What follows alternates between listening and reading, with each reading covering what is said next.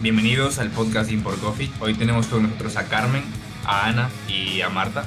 Estas tres chicas han estudiado estadística y han venido a contarnos su experiencia, su paso de la universidad al mundo laboral. Bienvenidas, muchas gracias por, por venir.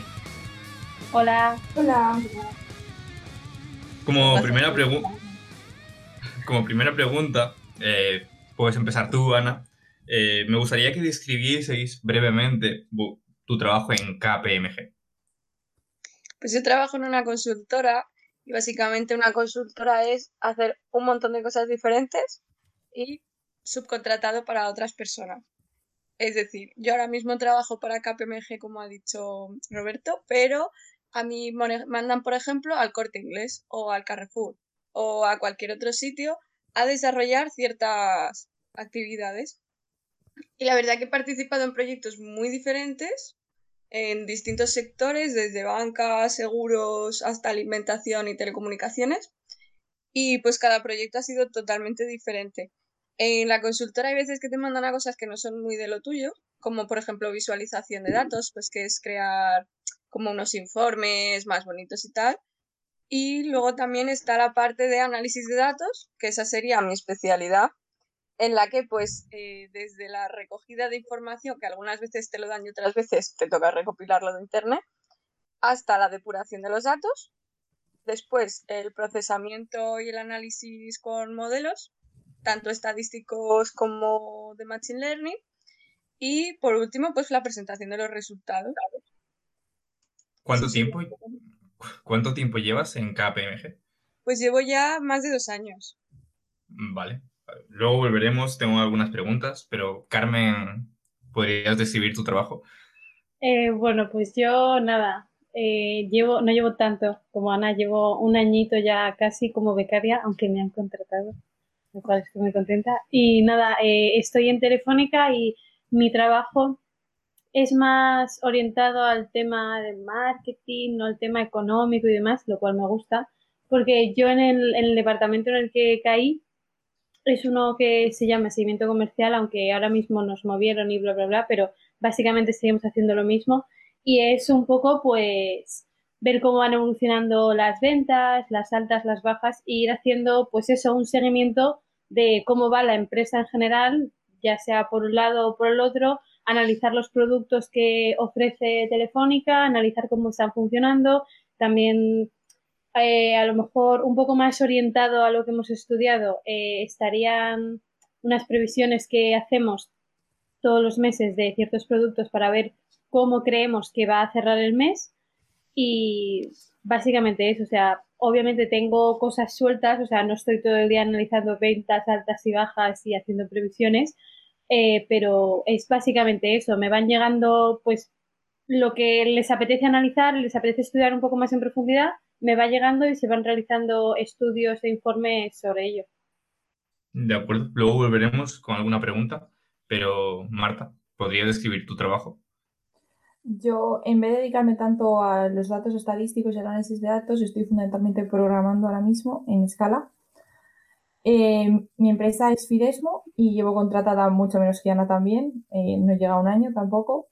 Y se encarga de realizar, bueno, programar chips que se meten en pulseras, anillos, distintos dispositivos llamados wearables y con ellos pues la gente va y paga o tiene la tarjeta de transporte público o la llave de casa. Y bueno, nos encargamos más o menos de, yo realmente me encargo más o menos de programar esas cosas un poco. Y ahora mismo estoy más en soporte eh, y voy a empezar a hacer pues lo que son test de carga, que sería una cosa un poco más estadística para ver cuánto soporta nuestro sistema, cuántos clientes son capaces de soportar nuestro sistema y hasta qué punto se cae y si hay que mejorar eso para que soporte más clientes o no. Y bueno, eso sería yo un poco lo que... Me parece que os, bueno, dedicáis a cosas un poco distintas y quizás que no os han enseñado en la carrera, ¿os ha resultado, os resultó al principio o sigue resultando difícil el tener que hacer las tareas que hagáis? Podemos empezar como hemos, por orden también, si queréis, Ana, Carmen, Marta. Pues eh, es que en consultoría, como he dicho, son proyectos totalmente diferentes cada vez Entonces, eh, pues bueno, los, los proyectos que sí que han tenido más que ver con la formación estadística del grado, pues sí que eran como más asequibles dentro de que cada persona pues quiere que hagas el trabajo de un modo. Y cuando era algo totalmente nuevo, pues bueno, obviamente eh, lo de la carrera no servía porque era algo totalmente diferente. Y yo normalmente lo que hago es pues hacer cursos y pues en los cursos ya cojo los conceptos básicos y luego en mi departamento eh, hay muy bien ambiente laboral, entonces eh, no, no, hay problema, por ejemplo, en preguntar y que otros compañeros te ayuden y tal, pero difícil, sí, algunas cosas sí. De acuerdo. Eh, ¿Cuál ha sido tu experiencia, Carmen? Bueno, a ver, yo en mi caso, como he dicho, pues a lo mejor no estoy tan metida en algo de estadística pura y dura, porque estoy más orientada a lo mejor al tema económico y de marketing. Y yo sé que otra persona, como puede ser Marta a lo mejor, que ahora mismo está programando, le habría metido en otro sector, pero a mí como me llamaba mucho este ámbito, pues me metieron ahí. Y, y entonces, claro, en la carrera no, no te forman mucho en cuanto a economía y marketing. No es que me haya supuesto ningún problema, porque al final yo lo que he tenido que estar aprendiendo sobre ello es un poco tener una idea del negocio y tal y cual, que bueno, puede tener como información o algo así general, pero al final eso es de cada empresa. O sea, cada empresa ofrece un producto y está dedicada a una cosa, actúa de tal forma y todo eso. Entonces, dificultades, eh, pues que la parte de negocio yo empecé de cero y como dice Ana, yo en mi caso también tengo un equipo que es encantador y no he tenido ningún problema y siempre que he tenido cualquier duda o lo que sea, me han ayudado con ello. Y luego ya, mm, más orientado a lo que sea la carrera, pues la única dificultad que me podría haber encontrado, que me la he encontrado y a día de hoy me la sigo encontrando, es que en la carrera se, se enseña SQL, se ve SQL, pero yo, yo se lo he dicho a mi jefe y se lo he dicho a mucha gente, y es que yo, sabiendo lo que hago a día de hoy en Telefónica, porque algo sí que programo, sí que estoy programando a pesar de que esté más orientado al tema de marketing y demás, eh, programo en SQL y yo a día de hoy, antes de, entrar aquí, cuando me llamaron para hacer la entrevista, yo, el nivel que tenía SQL, no me habría atrevido a ponerlo en mi currículum. No me habría atrevido a poner que sabía programar en SQL. Así que, pues esa es la dificultad que he encontrado lógicamente mi equipo me ha ayudado un montón y lógicamente, más allá de que no se haya visto, al menos mi opinión, que no se haya visto en mi clase, que luego eso ya puede cambiar en función del profesor que te dé, pero yo la experiencia que he tenido es que no se enseña a programar en SQL. Se enseña pues otra cosa de SQL, te enseñas la idea.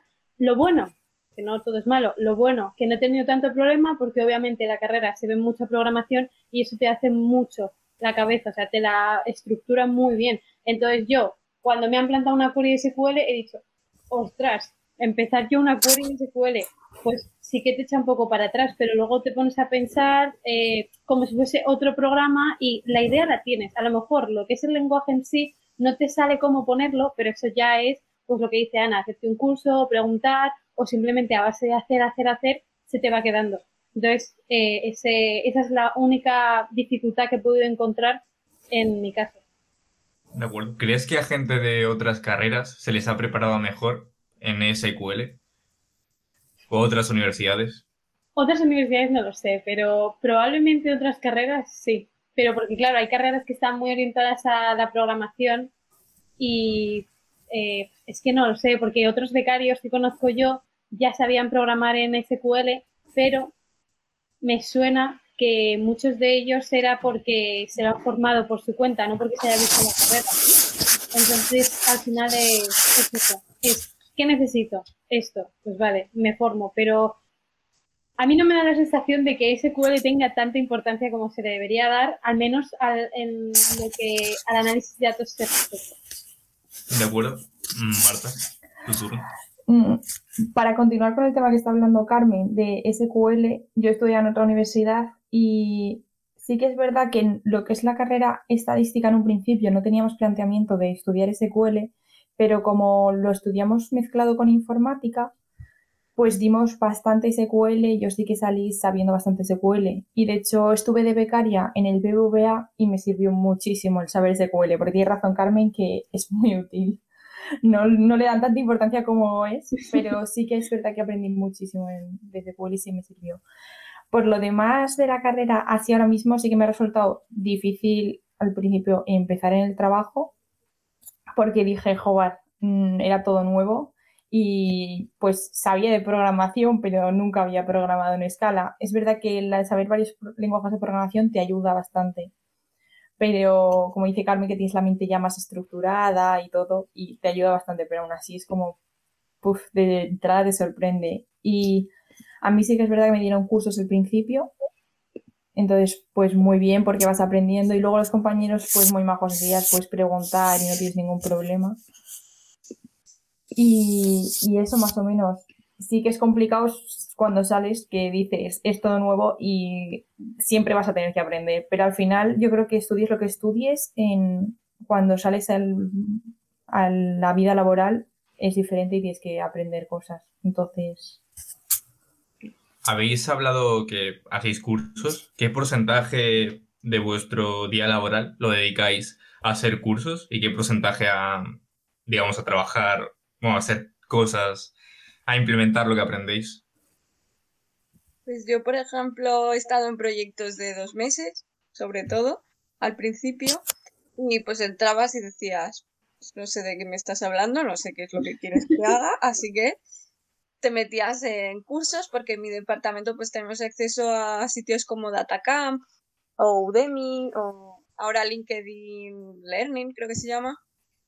Entonces buscas un curso lo haces y pues ya después mm, con Stack Overflow y con los días de estas son como te vas apañando, pero eh, en mi trabajo, por ejemplo, tenemos unas horas obligatorias de formación. O sea, al año te tienes que hacer 40 horas, pero no es tanto un porcentaje del día, sino mm, igual estás un día con menos carga de trabajo o acabas de empezar en un proyecto nuevo y es cuando necesitas ponerte a hacer la formación, sí o entonces, eh, no es tanto un porcentaje del día como te digo, sino al final, a lo largo del año, pues habré, en mi caso, pues habré hecho como unas 40 o 50 horas de formación. Carmen. Eh, a ver, yo en mi caso, como he dicho, yo hasta dentro de poco he estado como, o sea, sigo como becaria, entonces no he tenido cursos como tal de que la empresa me diga tienes que hacer estos cursos. Sí que sé que compañeros míos de equipo eh, tienen algo similar, por no decir casi igual probablemente que Ana, que es que tienen que hacer X horas, a, lo mejor eh, me lo estoy inventando, eh, pero me suena, me suena muchísimo que lo hayan comentado y sé que ellos hacen cursos y sé que a lo largo del año les apuntan a, cursos porque yo he estado intentando, a ver, intentando meterme, ¿no? Pero cuando lo comentaban, a lo mejor tenían uno de SQL o tenían uno, tenían incluso uno de estadística de R y cosas así, entonces te ponen como los cursos que hay durante el año y tú te apuntas en los que te interesa, porque yo creo que es lo que dice Ana, que tienes que hacer como X horas de formación. Pero más allá de eso, en cuanto a la beca, a pesar de no optar a estos cursos porque soy becaria, sí que a nosotros también nos han estado haciendo durante toda la beca, desde incluso antes de empezar,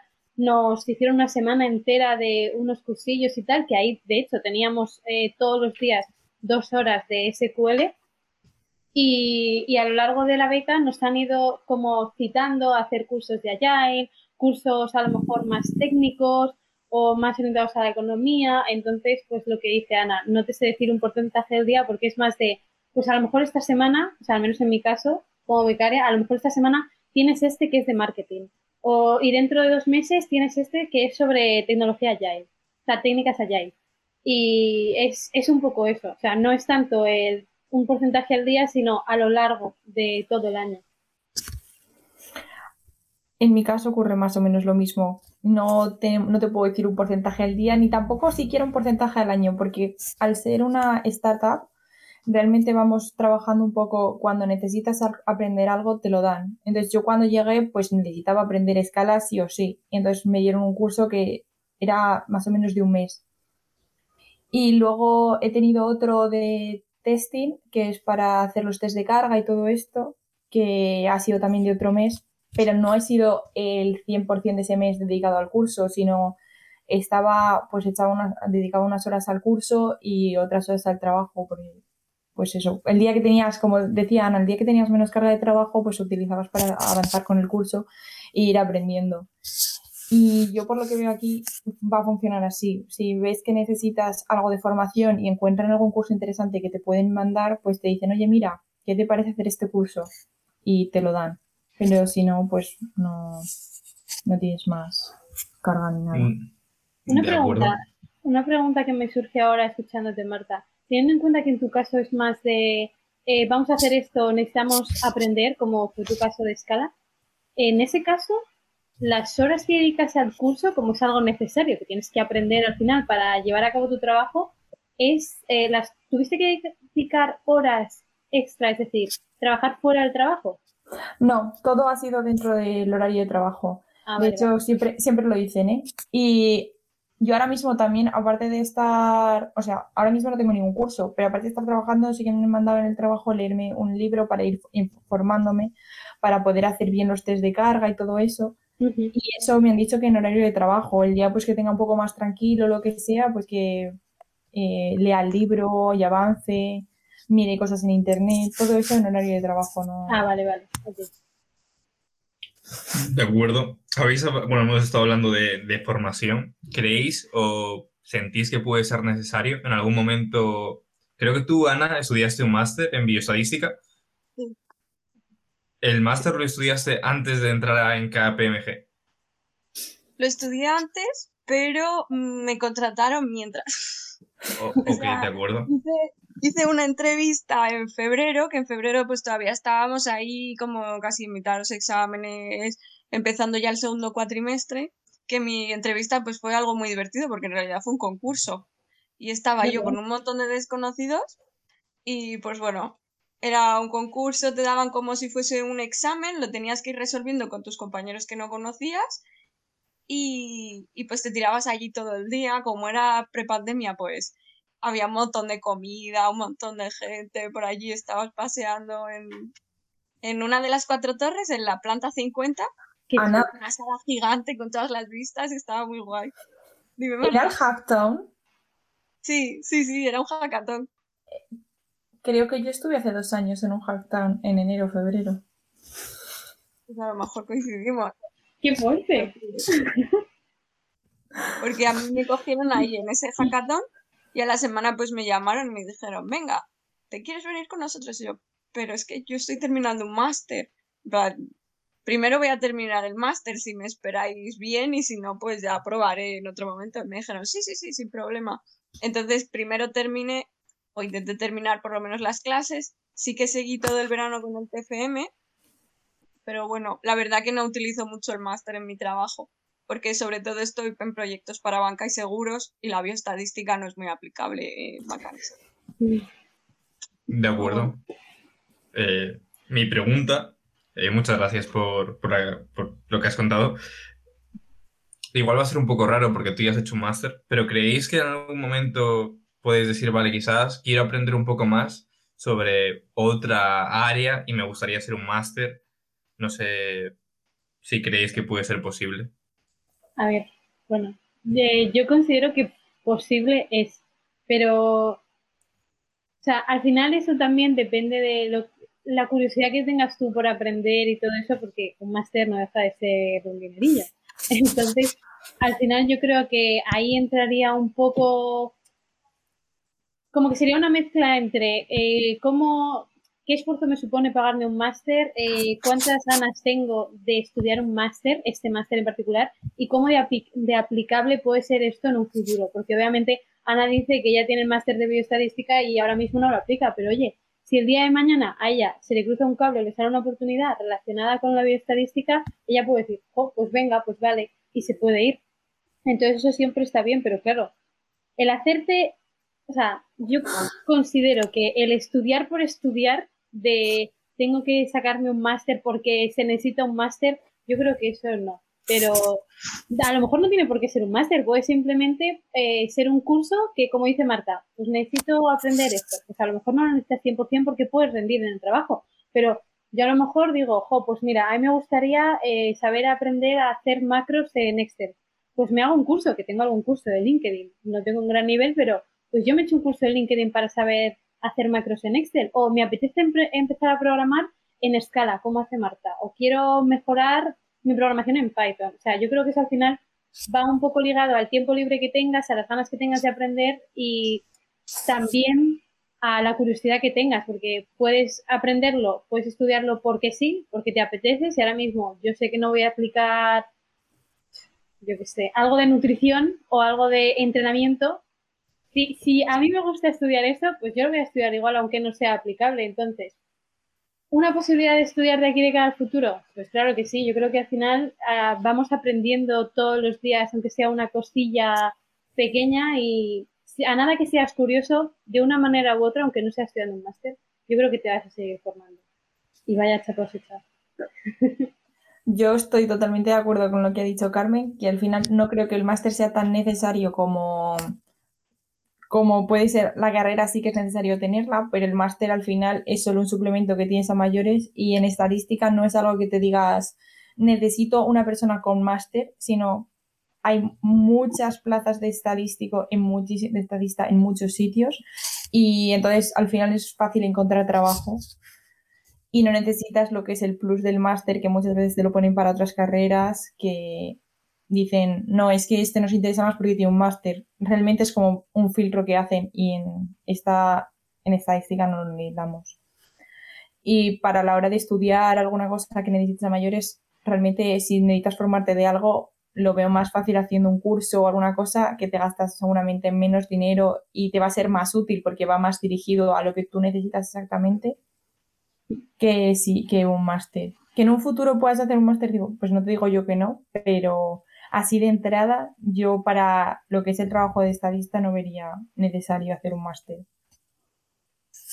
Yo tengo muchos compañeros que, pues bueno, se metieron al trabajo antes de hacer cualquier máster y después vieron cuál era el tema que les gustaba y que más les interesaba y entonces fue cuando se han metido en un máster porque sí que es cierto que hay muchos másters que te dejan que sea solo de fines de semana y entonces pues eh, sí que pues están trabajando toda la semana y luego van a clase el viernes y el sábado por la mañana y pues el resto del tiempo ya estudian. Están un poco sacrificados, la verdad, pero al final lo están estudiando porque les gusta y pues como que ya han visto que eso en realidad les gusta y que parece mucho más interesante pues o aplicable en el trabajo y que les va a servir de mucha utilidad, sobre todo por lo que he visto en mi departamento con másters de Machine Learning, de, de arquitectura, de bases de datos y, y de Data Scientist, porque hay muchos másters que ponen directamente de que son de Data Scientist. Entonces, no tanto para entrar, pero si te gusta, como ha dicho Carmen, pues seguir estudiando está bien. ¿Volverías a estudiar tu máster en bioestadística? Sí, porque me gusta, pero no es el más aplicable del mundo, la verdad. No en el momento en el que yo me encuentro ahora, por ejemplo, porque, pues, como te digo, me gustó mucho. Se impartía en la facultad, así que fue en realidad como una extensión de, como si la carrera hubiese sido cinco años. Y, y pues también aprendí un montón, pero, pero ahora mismo, por ejemplo, en el trabajo no lo utilizo. Si me cambiase de trabajo en algo que sí que fuese como más aplicable, te diría que sí, sin pensarlo. Ahora mismo diría, si estuviese más enfocado en mi trabajo, seguro. Has comentado que algunos de tus compañeros eh, primero se metieron a currar, vieron que les gustaba un área y luego estudiaban, estudiaron un máster o estudian. ¿Tú te has planteado en algún momento empezar a estudiar otro máster? Pues yo es que estaba apuntada en el doctorado y pues la consultora a veces requiere de mucho tiempo y el doctorado también requería de mucho tiempo. Entonces yo tuve que decidir entre dejar uno o dejar el otro y yo al final lo que buscaba era seguir aprendiendo. Como en la consultora yo seguía aprendiendo un montón, pues al final decidí desapuntarme del doctorado porque eh, el doctorado al final es un trabajo un poco en grupo. Está tanto tu tutor como tu trabajo. Y pues los tutores van avanzando eh, con tu trabajo a la vez. Entonces ellos buscan a una persona que le pueda dedicar todo el tiempo. Me estaba costando mucho encontrar un tutor porque mm, todos como que preferían trabajar con una persona que no estuviese trabajando para poderle dedicar todo el tiempo que ellos consideraban que era necesario. Entonces, pues yo lo dejé. Así que si supiese 100% que tendría pues mi horario laboral y ya, eso es algo que en consultora es muy complicado, eh, te diría que sí. Pero si no estoy 100% segura de poderle dedicar el tiempo que necesito, porque al final estudiar me requiere de mucho tiempo, mm, te diría que no. O sea, no tanto por las ganas, sino por el tiempo. Y una pregunta respecto a esto. ¿No desde KPMG no te darían, no te concederían algunas horas para dedicarte a ello? O sea, no te digo cinco horas a la semana, pero a lo mejor yo qué sé, una, dos horas, o sea, aunque sea algo súper pequeño, pero que yo qué sé, al menos dices, bueno, pues mira, fomentan que me siga formando por fuera de la empresa, no te dan nada. La verdad es que desde KPMG me apoyaron mucho, o sea, yo les dije, eh, me quiero apuntar al doctorado, no sé si sería posible hacer el doctorado con vosotros y con la facultad. Y sí que me, me propusieron temas en los que yo podía seguir avanzando, pero me propusieron temas y me ofrecieron, por ejemplo, bases de datos, que al final era un poco complicado porque las bases de datos no son de KPMG, sino que son de los clientes, como puede ser, pues yo que sé, Telefónica, por ejemplo, en el que estás tú, o puede ser de cualquier sitio. Entonces, eh, como hay que tener muchísimo cuidado con la protección de los datos, pues al final era bastante complicado. O sea, mi empresa sí que me dio todos los apoyos que yo pedí, pero al final eh, los proyectos pues en consultoría suelen ser muy ajustados de tiempo y pues será muy complicado y al final te toca muchas veces echar horas extras. Justo en ese momento estaba en un proyecto especialmente complicado y me tocaba ir a trabajar los fines de semana, entre semana quedarme de 9 a 10 entonces, ya eso no, ya eso no lo hago, por eso estoy aquí, por eso he aguantado dos años. Si hubiese sido todo como el primer año igual de estresante, porque al final eso era muy estresante, no creo yo que hubiese aguantado con una salud mental decente. Pero ahora ya estamos todos más tranquilos. ¿Qué horario tienes ahora, Carmen? Uy, Carmen, Ana. Yo trabajo normalmente de 9 a 7 pero en verano pues empiezan a reducir un poco los horarios. Ahora mismo, por ejemplo, estoy de 9 a 6 y luego en, en julio y en agosto estoy de 9 a 3. ¿Y vale. dos horas de comida? Una. Una hora de comida. Cuando estás de 9 a 7 tienes una hora de comida. Sí, porque lo que hacen es que en invierno intentan compensar las horas que no haces en verano. Entonces, en invierno tienes un horario un poco más largo para en verano poder tener un horario más corto. ¿Cuántas horas semanales eh, sueles echar en invierno? Pues creo que son 9 por 4, 36 más las 6 de los viernes. Así que 42. Bueno, no está mal, ¿verdad? Yo lo veo bien. El primer año trabajabas más. Sí, el primer año me tocó trabajar más, pero eran proyectos más interesantes. El segundo año me tocó... Dime. ¿Era porque eras nueva o porque simplemente casualidad? Fue un poco casualidad por los proyectos que me tocaron. Yo he tenido pues oportunidad de trabajar tanto en grupo como básicamente un poco sola y si tenía algún problema pues ya decírselo a mi superior que podía no ser técnico y por tanto pues no me podía ayudar a programar porque pues en mi departamento hay como dos tipos de personas que son los que programamos y los que mandan, básicamente. Y los que mandan no necesariamente tienen que saber programar, tienen que saber gestionar bien, porque ese es su trabajo, gestionar y vender proyectos. Entonces, el primer año estuve en muchos proyectos muy cortitos, porque eran de dos meses, y pues justo cuadro a partir del segundo año, aparte de la pandemia y tal, que me han tocado pues un proyecto sí, sí que más breve, que era sobre series temporales, que a los que todavía no lo hayáis dado no os gustará demasiado, pero se utiliza un montón, así que os va a tocar aprender de One. Yo no le he dado. Pues ya te tocará. ya te tocará. Y, y los otros, por ejemplo, han sido, pues, no tenían nada que ver con la estadística, la verdad. Querían una persona que entendiese un proyecto en uno de ellos, por ejemplo, de seis meses. una persona que entendiese el proyecto para generar documentación. Entre medias les he ayudado un poco con cosas de visualización, que tampoco tenía mucho que ver desde mi punto de vista con la estadística. Y pues bueno, eh, ha cuadrado así. En los proyectos más largos tienes como un poco más de margen de maniobra, por así decirlo, y en los proyectos cortos o va todo rodado, que no suele salir todo rodado, porque tú ves una base de datos y dices, madre mía, ¿qué es esto? Como se nota que en la facultad te daban la base de datos ya bonita para poder hacer cosas y no tirarte tres semanas depurando la base de datos. Pero además, cada vez que ves una base de datos del siguiente proyecto dices, madre mía, yo pensaba que la anterior era lo peor que podía haber visto. No, la siguiente es peor y la siguiente es peor y la siguiente es peor. por favor, mátame. Pero bueno, mm, en este caso, al principio me tocaron, como digo, proyectos muy cortitos en las que me tocaba pues intentar arreglarlo todo bastante rápido, algunas veces sola, otras veces con un equipo y con el equipo maravilloso, la verdad, era como, como estar en, en finales y con un montón de trabajos de la facultad. Y ahora pues estoy en proyectos más largos y pues sí te permiten un poco como si hay algún problema que se compense con otra cosa que tengas que hacer que vaya un poco más rápido. Entonces pues he tenido esa suerte.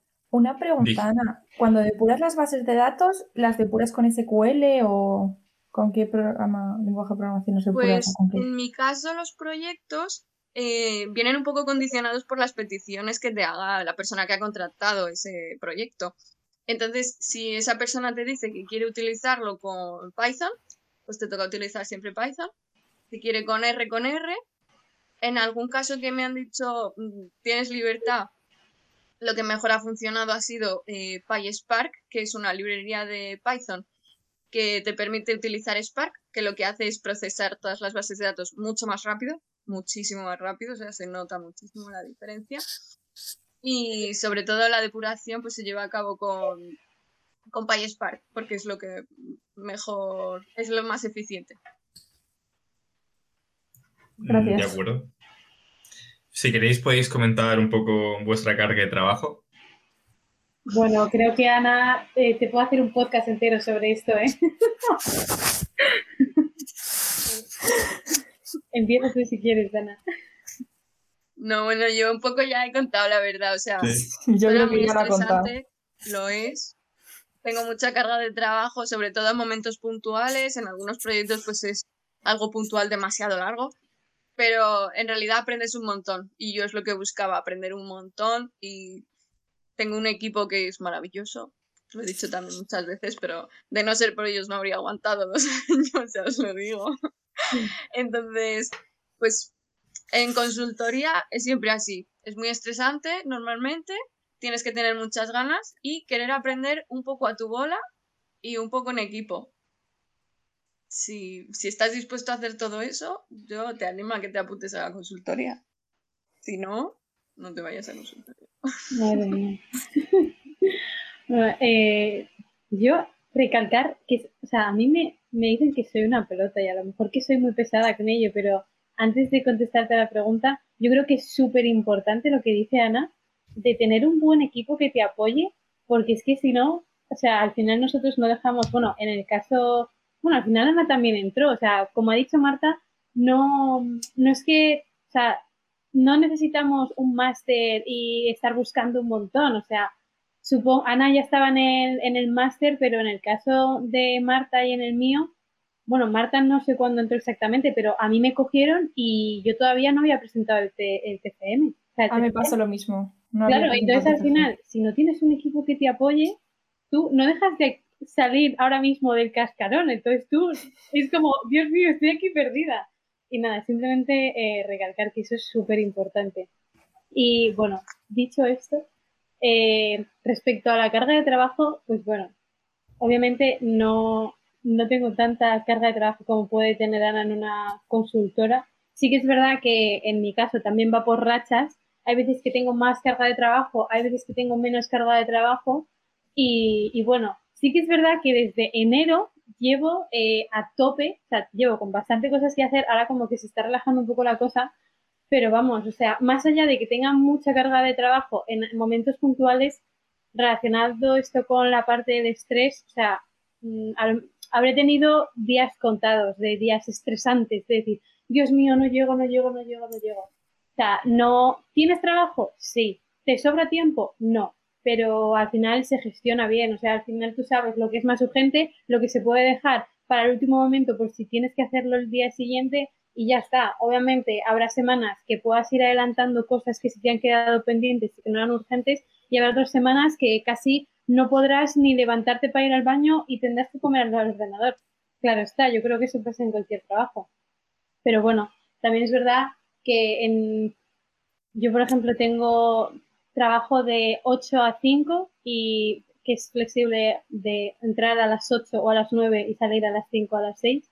Y, bueno, por lo general ese horario se suele respetar bastante, a excepción de, en mi caso, los lunes que sacamos un informe bastante importante y a lo mejor se puede alargar la cosa y alguno se tiene que quedar hasta las 7 o incluso 8, depende del día, bueno, pero o sea, que la hay carga de trabajo, sí. Es estresante, veces puntuales. ¿Puedes salir a tu hora? Sí, excepto veces puntuales. Entonces, relacionando la carga de trabajo con el estrés que se puede tener, al menos en mi caso, que es telefónica, yo creo que se está bastante, bastante bien. Tienes tus ratos, tienes tus momentos, pero por lo general se está, se está a gusto y se está bien, no se pasa mal. Yo me pasa más parecido a como le pasa a Carmen, no tanto como a Ana. Sí que es verdad que hay rachas de trabajo y tienes mucho más. Yo, por ejemplo, el miércoles hice 12 horas, sin más, tal cual. Porque pues había un, detectamos un fallo y había que solucionarlo y nos tocó y ya está. Pero también es cierto que igual que hemos hecho horas de más, pues esas horas las tienes que te las tienes que quitar durante las siguientes semanas. Entonces luego, pues, a lo mejor ayer salía a las cuatro y media y pues la semana que viene saldré antes. Si no ocurren momentos como estos, que de repente dices, ostras, que hay que hacer esto. Y por lo general mi horario es de 8 a 5, pero es flexible, o sea, puedes entrar hasta las 10 de la mañana, entonces salir hasta las 7 de la tarde, en función un poco de cómo vaya. Yo no tengo jornada reducida en verano en ningún momento, que eso a lo mejor pues te interesa saber.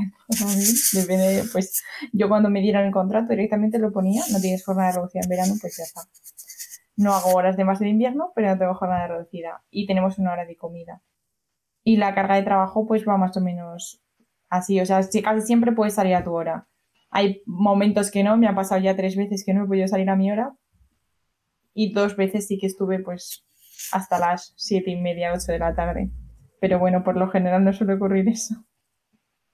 Y yo creo que eso también depende un poco de lo predispuesto que estés a ello. O sea, yo sé que muchos días a las cinco que termina mi, mi turno, yo podría decir adiós y me voy pero al final depende de eso, si tienes una, si hay una urgencia o hay lo que sea, o sabes que algo lo puedes sacar ese día y te quedas media hora o una hora más, también depende de la actitud.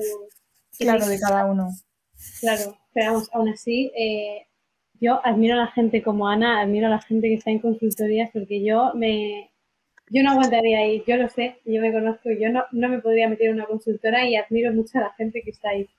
Yo estoy de acuerdo, me, me parece una pasada yo me metí por probar. A mí me dijeron, vas a aprender un montón. Y yo, pues allí que voy.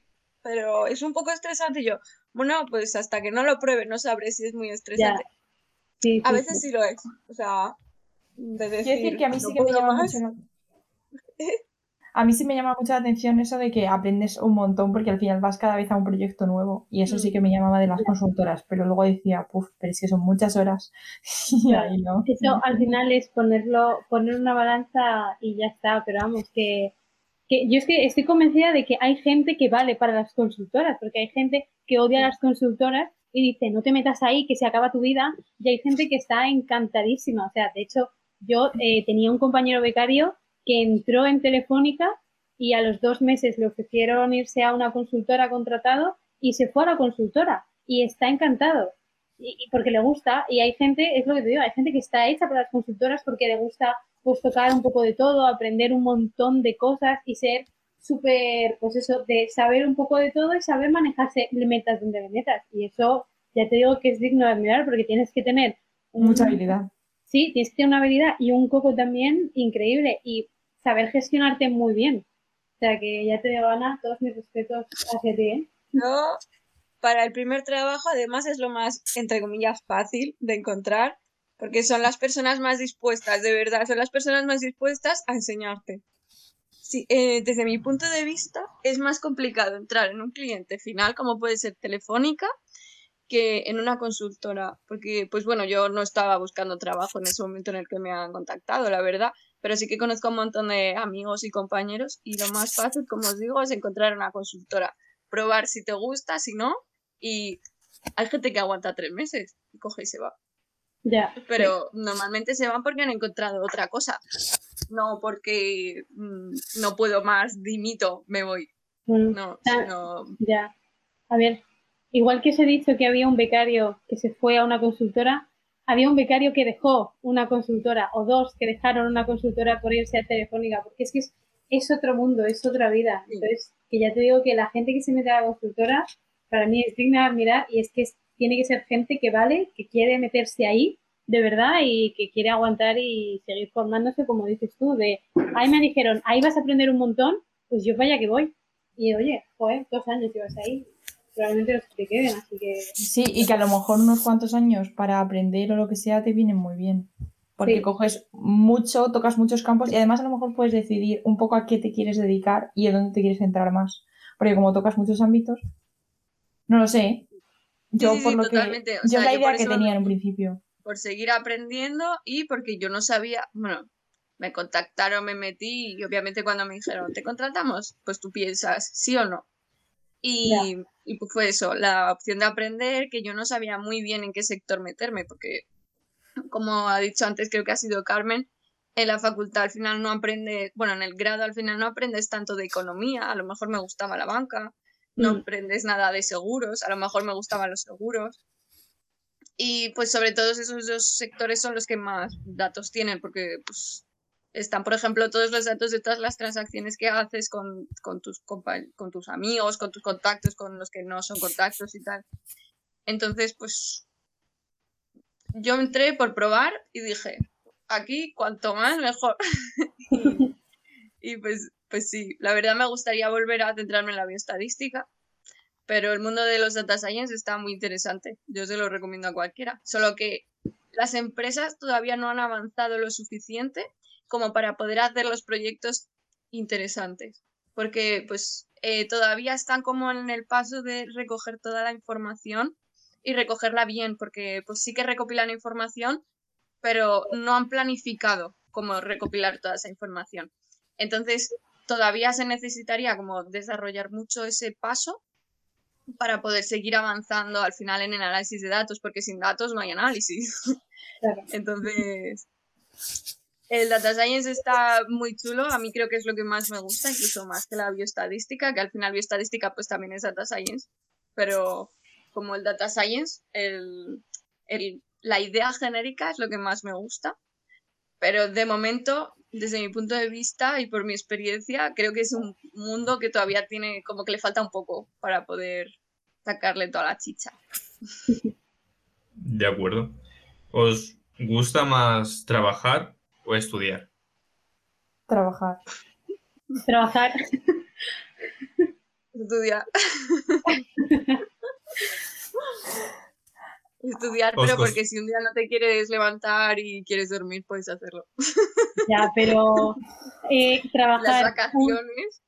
Sí, a ver, vale, sí, vacaciones, te lo compro, pero trabajar en el sentido de que, joder, tú terminas, a ver, claro, depende mucho del trabajo, pero yo al menos en mi caso, termino y me olvido. O sea, yo hay fines de semana que he desconectado tantísimo que llego al lunes y he dicho, a ver, Carmen, por favor, ubícate otra vez cómo se hacía esto. O sea, no de que se me haya olvidado, pero decir, ubícate. Entonces, eh, eso, en un, eh, estudiando no se puede. O sea, yo tengo, pues muchos de mis amigos siguen estudiando, ya sea máster, ya sea la carrera, lo que sea, y el gimnasio mismo, que yo voy mucho al gimnasio, me, les digo, joder, ya no te voy a poder al gimnasio, no, es que estoy de examen, es que estoy hasta arriba, o, no, no he podido ir porque estoy con una práctica. Es como, ¿has visto? Yo tengo la tarde libre.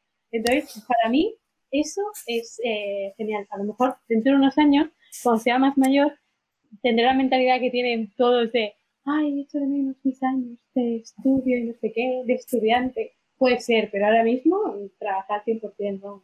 Yo ahora mismo estoy totalmente con Carmen. Eh, estudiar, estaba que si por la mañana con clases, por la tarde estudiando, el fin de semana no desconectabas porque tenías que seguir estudiando. Claro. Era horrible. Ahora trabajando, sé que tengo mi horario y fuera de mi horario tengo el resto del tiempo libre para hacer lo que a mí me apetezca. Estoy genial. Yo no necesito, o sea, para mí estar estudiando es peor, mucho peor, con diferencia. O sea, Sí, es sí. estar todo el rato con algo, aunque tengas más vacaciones, porque es verdad, tenías luego dos meses de vacaciones o dos meses y medio de vacaciones en verano. Y ahora no, ahora tienes 25 días, que es un mes más o menos. Yo voy a admitir que no era la más aplicada. Los profesores no se lo creerán, pero ya puedo decirlo. no era yo la más aplicada, la verdad, que yo iba a clase y pues es que yo tenía clases por la mañana y luego estaba de- estuve de beca eh, por la tarde en la facultad.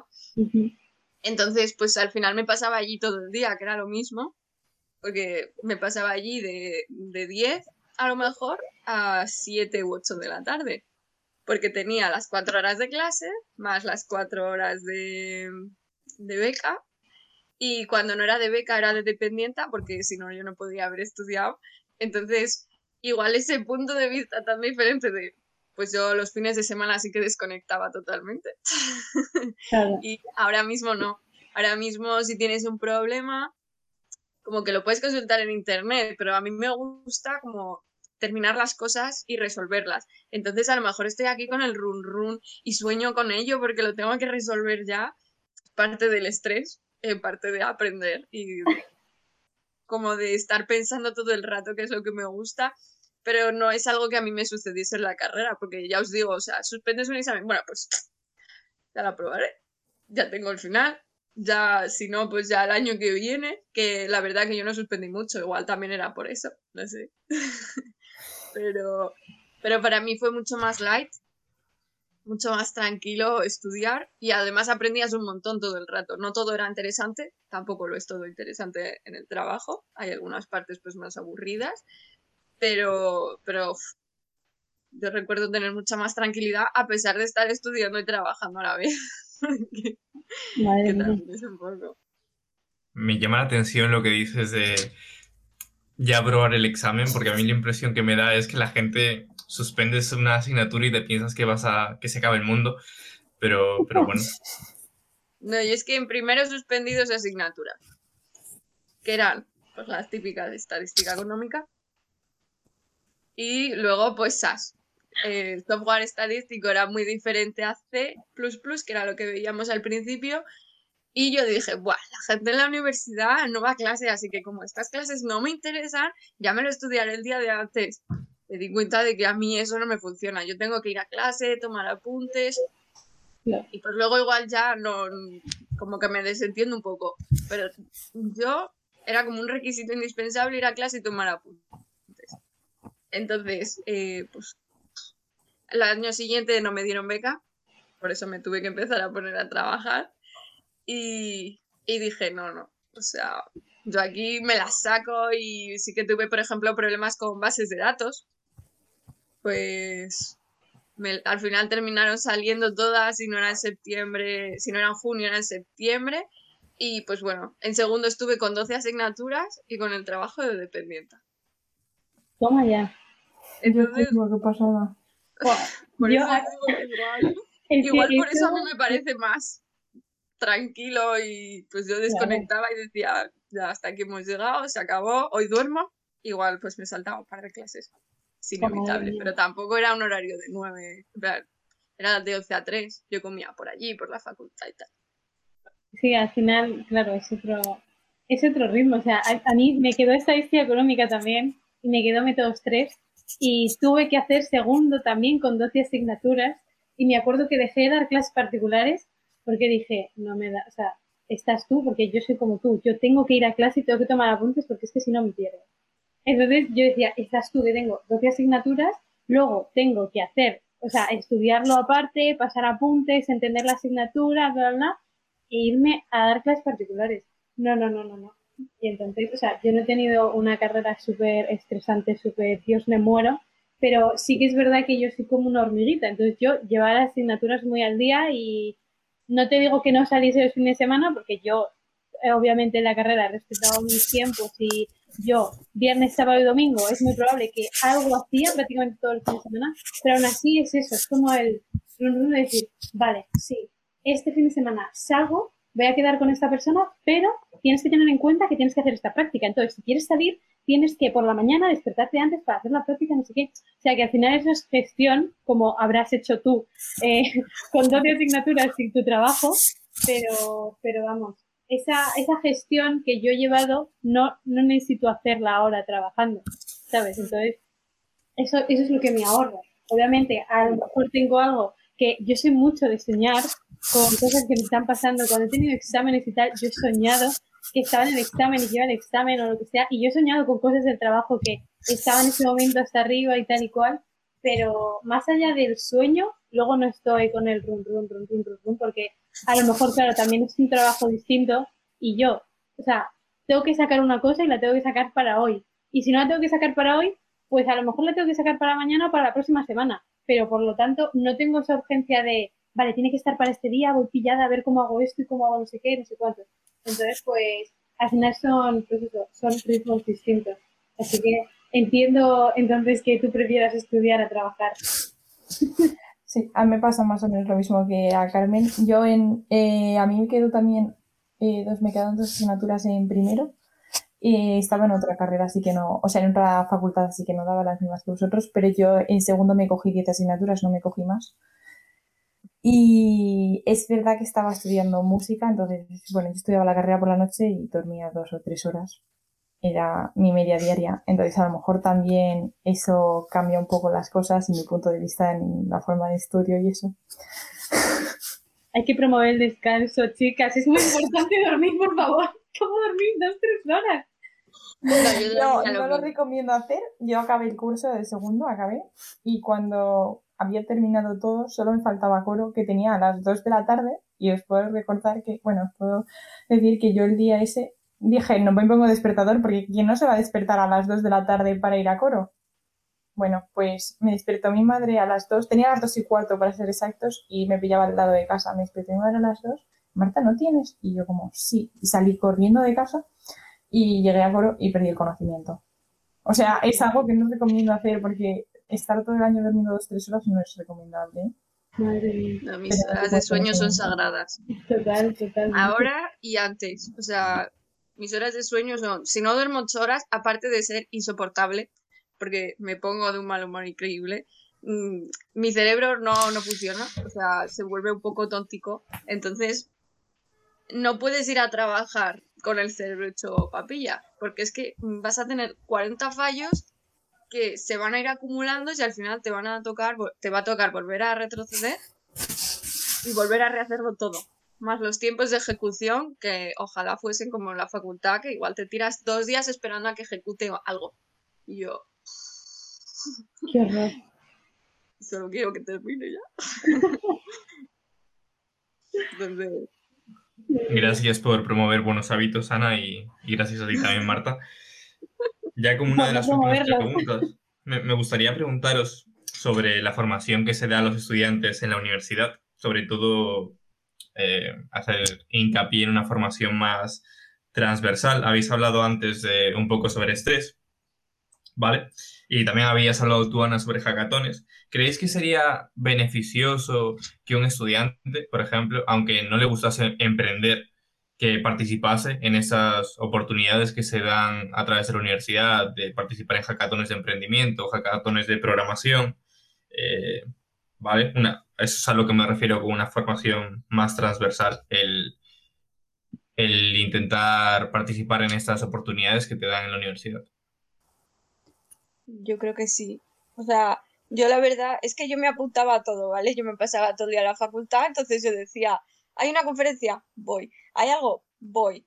Y también estuve en el consejo de estudiantes y tal, entonces no es solamente acostumbrarte a lo que hacen tus profesores, porque al final nuestra facultad es tan chiquitilla como que es una familia y todos más o menos hacen las cosas o saben hacerlas de cierto modo y es como las siguen haciendo, porque de hecho muchos de nuestros profesores es que han sido alumnos de nuestra facultad con profesores que siguen, entonces eh, como participar en cosas que haya de otras facultades que te ayuda también a ver pues cómo trabaja otra gente, yo lo veo muy interesante y muy importante para no como no retroalimentarte con lo que ya estás acostumbrado, no abrir un poco más la mente a lo que hacen los demás y a cómo trabajan los demás, porque pues, a veces puedes cogerte muy buenas ideas o decir definitivamente no quiero hacer esto como lo está diciendo aquí, pero, pero bueno, pues aprendes tanto de lo que quieres hacer como de lo que no quieres hacer. Entonces yo recomiendo participar en todas las actividades que se pueda. Pues sí, a ver, yo en mi caso, es que la verdad, es muy triste decir esto, pero es la realidad. Yo sí creo que en mis cuatro años de carrera, no, es que yo no recuerdo ninguna actividad en la facultad, ¿eh? O sea, la única actividad que recuerdo, las únicas actividades que recuerdo, más allá de las conferencias, que al final la mayoría de la gente iba por los créditos, que luego se pusieron más estrictos y seguramente la gente, la mayoría dejó de ir, em, fueron el concurso de tartas, que fue maravilloso, y luego eh, un taller que hicisteis desde Import Coffee, que encima yo no pude ir, o sea, para una cosa que hacía que hacían en la facultad, yo no pude ir porque me coincidía con clase y, y son las dos únicas actividades que recuerdo desde la facultad. Yo obviamente no he tenido relación con gente de otras facultades y las cosas como son, tampoco me he movido para buscar actividades que se hagan en otras facultades, pero yo no recuerdo que se actividades desde la facultad, así que a mí me parecería increíble. De hecho, no sé si se llamaría, si se puede llamar hackathon o lo que sea, porque yo no he participado nunca en uno, porque considero que tienes que tener un perfil técnico alto, al menos en mi percepción, como para decir, ostras, tienes que salir de aquí, tienes que saber programar bastante, o tienes que tener un coco increíble porque te van a poner un problema súper chungo y cosas así, que eso es la percepción que tengo yo y por eso no he participado nunca en ninguno, pero eh, la última actividad que nos hicieron de la beca era una dinámica grupal y nos ponían, pues eso, similar a lo que le hicieron a Ana al principio en KPMG. Nos ponían por grupos de manera aleatoria y el tema era robotízate y la transformación digital y los cobots y tal y cual, que los cobots son robots colaborativos, básicamente. Y, y era eso, es un tema que yo hasta ese día no sabía que existía algo que no, no tenía ni idea. Y en ese día que estuvimos de 9 a 2, nos pusieron por grupos y hicimos varias actividades formativas de, vale, pues os voy a poner estos puestos de trabajo y me tenéis que decir los 10 que más, van que más están avanzando con la transformación digital y los 10 que van a desaparecer. Luego eh, os tenéis que informar de los cobots, de la transformación digital y bla, bla, y tenéis que hacer un Kahoot. Y luego el último, que es lo que yo creo que más se puede parecer a un hackathon de los que comentáis, fue que nos hicieron básicamente, con la información que habíamos recolectado de los cobots, nos hicieron crear un cobot. O sea, invéntatelo, lo que sea, da igual. Eh, invéntatelo, tenéis hora y media para, en el grupo, inventártelo, hacer una presentación y decirme qué objetivos va a cumplir, cómo va a ser, bla, bla, bla, bla. Y entonces a mí eso me parece increíble. O sea, a mí me parece una actividad de la leche. Y yo sé, yo sé que si esa actividad se hubiese propuesto desde la facultad, eh, probablemente me habría apuntado de cabeza porque es que además es lo que, o sea, ya no solo lo que vas a aprender, sino lo que te abre la mente en el sentido de que vas a trabajar con gente con la que no se habla en tu vida. Porque, vale, puede ser fácil si te apuntas con, tu, con tus amigos y unas risas y no sé qué, pero es que si te juntan con gente que no habla en tu vida, pues dices, vale, a ver, no nos conocemos, pero no pasa nada. Nos tenemos que juntar porque esto hay que ganarlo, hay que aprender y hay que ir a por todas. Y es que a mí mm, de las mejores, o sea, y nada, fue hora y media de presentación lo que, o sea, lo que tuvimos para hacer la presentación, pero mm, de esa actividad que tuvimos ese día, de las mejores experiencias que he tenido en mi vida, ¿eh? y es una, parece una tontería, pero a mí me encantó. Entonces yo, vamos, eh, considero que a lo mejor si hay alguien que piense como yo eh, en cuanto a los hackatones y todo eso, de que es algo súper complicado, yo lo sigo pensando, seguiría sin apuntarme a ninguno porque sigo teniendo esa mentalidad, pero si se plantea desde un principio, uno, que sea así, que te diga, mira, vas a hacer algo, te vamos a plantear una cosa y lo vas a tener que empezar desde cero, te puedes apuntar sin tener ni idea, yo, vamos, yo animaría muchísimo a que se hiciese algo así porque es maravilloso, es increíble. Yo más o menos como Carmen, eh, no me he apuntado muchas cosas en la facultad. Eh, sí que había en mi facultad alguna cosa más como algún concurso de programación y alguna cosa de esas, pero yo hasta segundo pues no era persona para apuntarme en otras cosas. y luego eh, sí que me apunté a la actividad que sacasteis en Import Coffee, que a mí me pareció súper interesante. Y bueno, ya el concurso de tartas, que eso, bueno, pues no tiene nada que ver con la carrera, ni la estadística, ni nada. Pero, pero es una actividad, Jope. Y sí. ya que somos una familia, pues que la gente se conozca más y participe. Sí, sí, me parece súper bien y está súper entretenida. Sí que es verdad que yo haría actividades y me apuntaría, me parece que es algo muy interesante. los hackathons eh, molan un montón, eh, os animo a apuntaros porque aunque no sepáis, eh, siempre hay alguien en el grupo que pueda saber y os puede ayudar y echar una mano y vais a aprender un montón y vais a conocer a gente. Y veis un poco cómo funciona también, quieras o no, el mundo laboral, porque al final tú llegas al mundo laboral con algo totalmente nuevo. Entonces, tienes que aprender, pues es en una hora y media que tienes que aprender algo, por ejemplo, y tienes que saber sacar algo en un momento dado. Entonces, me parece que puede ser súper interesante y yo os animo a hacerlo un montón. Y luego, más allá, así en la Universidad de Actividades, las conferencias que también daban créditos en mi facultad y pues también te apuntabas a ellas por lo mismo, básicamente y que luego había algunas súper interesantes porque yo no sabía que se aplicaba la estadística a los equipos de fútbol y se aplica. Y me pareció súper interesante. El Barcelona tiene contra, el Barcelona y el Valladolid tienen contratos estadísticos para trabajar. Y me pareció algo. Entonces, hay veces que las conferencias también ayudan y son cosas súper interesantes. Así que os recomiendo que apuntéis a todos si podéis. Muchas gracias. Eh, como última pregunta, me gustaría que le dieseis un consejo a vuestro, a vuestro yo de 18 años, ahora después de haber pasado muchos años? Pues yo me metí en estadística de rebote porque no quedaban plazas para matemáticas, porque pues bueno, suspendí en bachillerato historia y filosofía, como podéis ver soy muy de letras, y pues bueno, suspendí, yo pensaba que iba a haber plazas en matemáticas para septiembre, porque ya conseguí aprobar en septiembre tanto bachillerato como selectividad. Y pues fue el primer año que no hubo plazas en matemáticas y yo me pillé un disgusto. Es que no voy a poder hacer nada. Un año tirado a la basura, por favor, no quiero hacer esto, no sé cuántos. Y mi madre me obligó a meterme en algo y yo dije, bueno, pues está esta carrera de la que no he escuchado hablar nunca, estadística, de la que no he dado nunca nada porque se daba un poco en matemáticas de sociales. Y yo, bueno, pues nada, pues aquí ya me convalidaré algo, no me interesa nada la programación, así que pues las ignoro. O sea, que no me agarras ese disgusto, yo a lo tonto, porque me canto. Tener un poco la mente más abierta, que no solamente matemáticas eran matemáticas, que yo creo que no me habría gustado, porque es todo muy abstracto y al final la estadística es muy aplicado y creo que es de lo que más me gusta de la carrera, que es todo muy aplicado. Pues a ver, yo es que en mi caso, eh, yo a diferencia de Ana, yo entré a estadística, o sea, porque quería, fue de hecho la única carrera que puse en el listado de, carreras que me llevé una bronca con mis padres porque les mentí, les dije que había puesto también magisterio, porque me, hicieron, me dijeron, pon otra por si acaso, yo dije, sí, sí, sí, sí, sí. mentira, eso la estadística, entonces, no sé, o sea, me diría que me apuntase a más, a más cosas, pero es que en realidad es que es lo que te digo, es que no, no ha habido actividades en la facultad. Entonces, el único consejo que considero que me podría dar sería eh, que, que me, pues eso, que intentase salir un poco más de mi zona de confort, intentase relacionarme más con la gente o yo qué sé, en el sentido de que yo me apunté al programa de mentorías en tercero y buah, o sea, a mí me encantó y me ayudó muchísimo, pero muchísimo para abrirme, porque yo antes era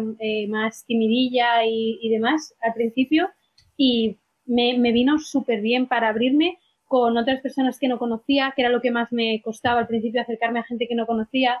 Y a ver, que obviamente yo no voy acercándome a gente por la calle, pero quiero decir que si a día de hoy me presentan a alguien de nuevas, no me da vergüenza. Antes sí me habría dado vergüenza y también me ha ayudado muchísimo a mejorar hablar en público. Entonces, el único consejo que, me que considero que me podría dar eh, cuando tenía 18 años era ábrete más a la gente, muévete más, apúntate a todo lo que te venga mm, y, eso, y sé más abierta e intenta relacionarte con muchísima gente, intenta perder la timidez, que es, maravilloso. Y, eso es el consejo que me daría, porque la carrera tampoco fue, sea, tampoco fue traumática y tuve una mini crisis existencial en tercero pensando que no iba a poder con la carrera porque era muy complicado y veía que la gente controlaba un huevo y yo no sabía de nada, pero siempre he tenido la mentalidad, que eso creo que es muy importante, siempre he tenido la mentalidad de tú estás aquí porque te gusta, te has metido aquí porque querías y quieres terminar esto. Obviamente vas a encontrarte asignaturas que no te gustan, obviamente algunas asignaturas se te va a atragantar, pero esto al final es el camino a un objetivo que tú estás buscando. Así que para adelante, cueste lo que cueste. Entonces, teniendo en cuenta que siempre he tenido, esa mentalidad, no, no me podría dar ese consejo porque lo he seguido, pero considero que es un consejo importante y muy bueno a la hora de estudiar cualquier carrera. Pues si te metes en una carrera que no te gusta, obviamente puedes tener suerte como Ana y que te guste. Pero al final a ella le gustó. Pero imagínate que Ana no se hubiese podido cambiar a matemáticas, hubiese seguido a disgusto en estadística sin que le gustase. Yo he conocido gente que deja la carrera porque tuvo que meterse en algo, se metió en estadística, no le gustaba y le obligaban a, estudiar la carrera. Y esa gente lo ha pasado mal y ha acabado yéndose en segundo o tercero de carrera. Entonces, yo considero que es muy importante que te guste lo que haces, porque si no, cuando hay algún problema, mm, se te va a caer el mundo encima y va a ser mucho más duro y no vas a saber cómo tirar hacia adelante.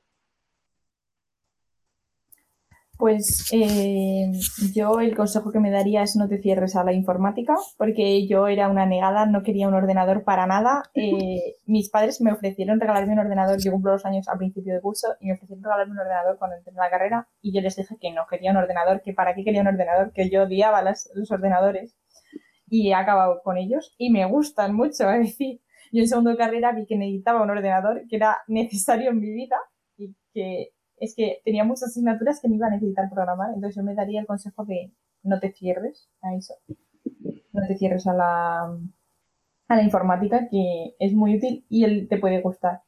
Y a mí me gustó mucho. Yo me metí en estadística porque me gustaba, o sea, me llamaba la atención las matemáticas y me habían dicho que la estadística era más práctico, entonces pues me metí en estadística. Es decir, que barajaba varias opciones, barajaba criminología, barajaba música y barajaba estadística, o sea, muy iguales todas. Pero bueno. Muchas gracias, chicas, por, vuestro tiempo. Me ha, me ha, gustado mucho hablar con vosotras y yo despido este podcast. No, espera un momento. Vas a ser entrevistado tú. ¿Qué consejo le darías a tu yo de 18 años? Buena pregunta. Yo le diría que, que se relacionase más con la gente también, que intentase relacionarse con más gente y que no juzgue a la gente. Esos dos consejos. Gran consejo, Roberto. Y bueno, os podéis despedir si queréis. Muchas gracias por invitarnos, ha sido una gran charla, la verdad. Sí, claro. Sí, muchas gracias por invitarnos y bueno, que vaya bien. Y bueno, es que hasta aquí llega el podcast. Nuestra chapa. Eso sí. Gracias por llegar hasta aquí.